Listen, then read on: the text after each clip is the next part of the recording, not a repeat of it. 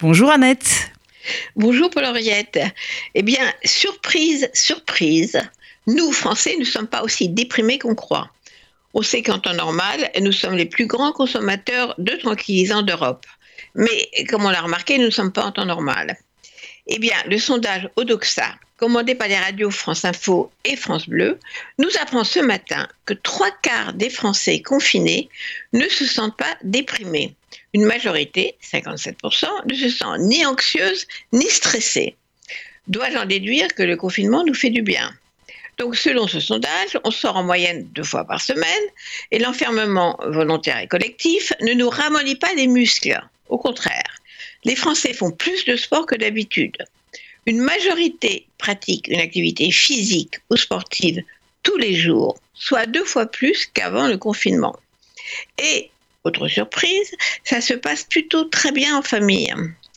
Alors, cette vision idyllique est à pondérer. Elle n'est pas aussi sympathique pour les femmes avec mari violent, les parents ayant des petits-enfants, les personnes vivant en banlieue défavorisée, les employés inquiets pour leur boulot.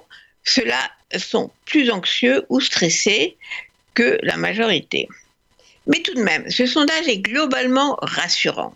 On apprend que les Français suivent plus l'actualité que d'habitude, mais dans d'autres sondages, on voit aussi que la confiance dans la presse et la télévision n'est pas en hausse.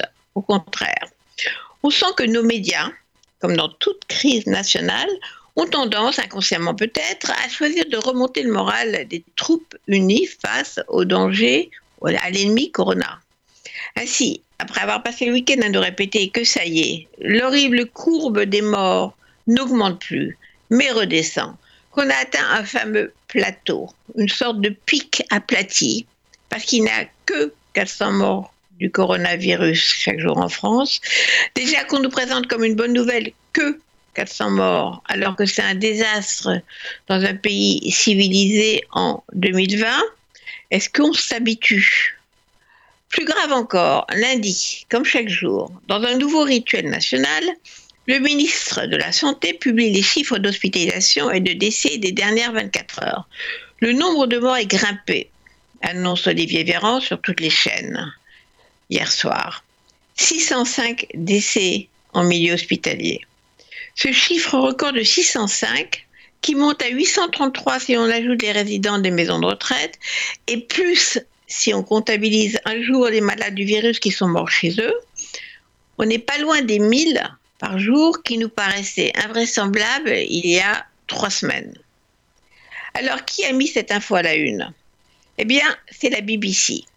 Hier soir, à côté de l'annonce de l'hospitalisation de Boris Johnson, la chaîne anglaise a titré en ouverture La France enregistre son pire chiffre de décès quotidien.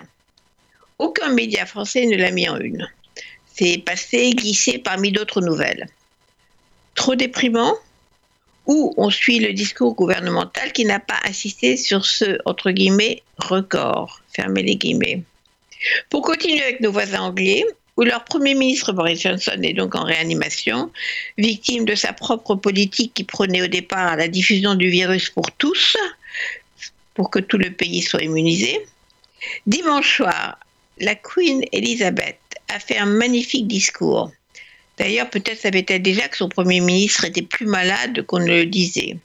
La Queen, calme, a mobilisé son peuple. La royauté britannique sait se conduire en temps de guerre. La reine a rappelé ses souvenirs d'enfant pendant la Seconde Guerre mondiale, a félicité les Anglais qui vont, encore une fois, dit-elle, remporter la victoire, et terminé par les mots de la célèbre chanson de Dame Vera Lynn, 103 ans aujourd'hui, qui chantait devant les soldats britanniques partant à la guerre et leur promettait We shall meet again. On se retrouve bientôt.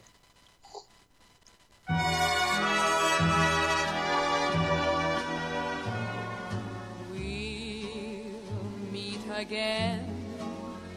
Don't know where, don't know when, but I know we'll meet again some sunny day.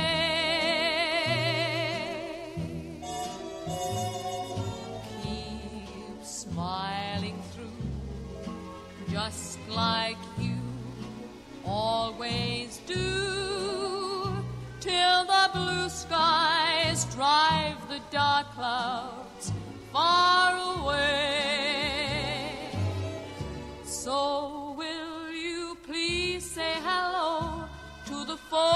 that I know? Tell them I won't be long. They'll be happy to know that as you saw me go, I was singing this song. We'll meet again. Don't know where, don't know where.